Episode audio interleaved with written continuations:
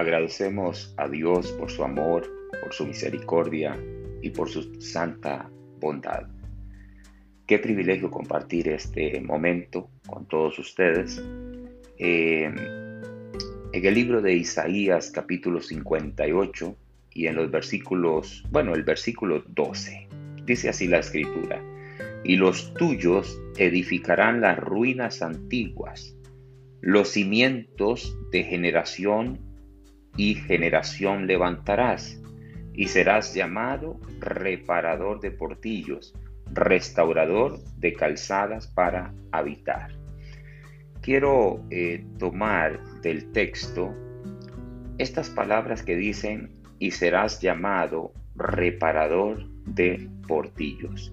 Saben ustedes que todos nosotros eh, tenemos delante de Dios la responsabilidad de reparar los portillos.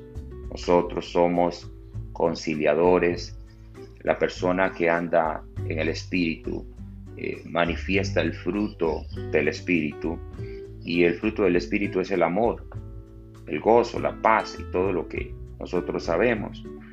Pero implica eh, ser perdonador. Eh, reparar portillos tiene que ver con, con perdonar, tiene que ver con humillarnos delante de Dios y, y si hemos fallado, acercarnos también al prójimo y pedir perdón, incluso cuando quizás nosotros no fallamos, sino que el otro nos falló. También nos humillamos y pedimos perdón, pero esto solo se logra eh, cuando se anda en el Espíritu. La Escritura también dice que nosotros debemos vencer el mal con el bien. Así que procuremos por todos los medios ser llamados reparadores de portillos, conciliadores, personas que no es que vamos eh, dañando por los caminos, sino que vamos restaurando eh, las calzadas, que vamos reparando los portillos, que vamos eh, buscando que las personas que están en conflicto encuentren la reconciliación así como el Padre nos ha perdonado a nosotros en Jesucristo, que nosotros perdonemos también a los demás.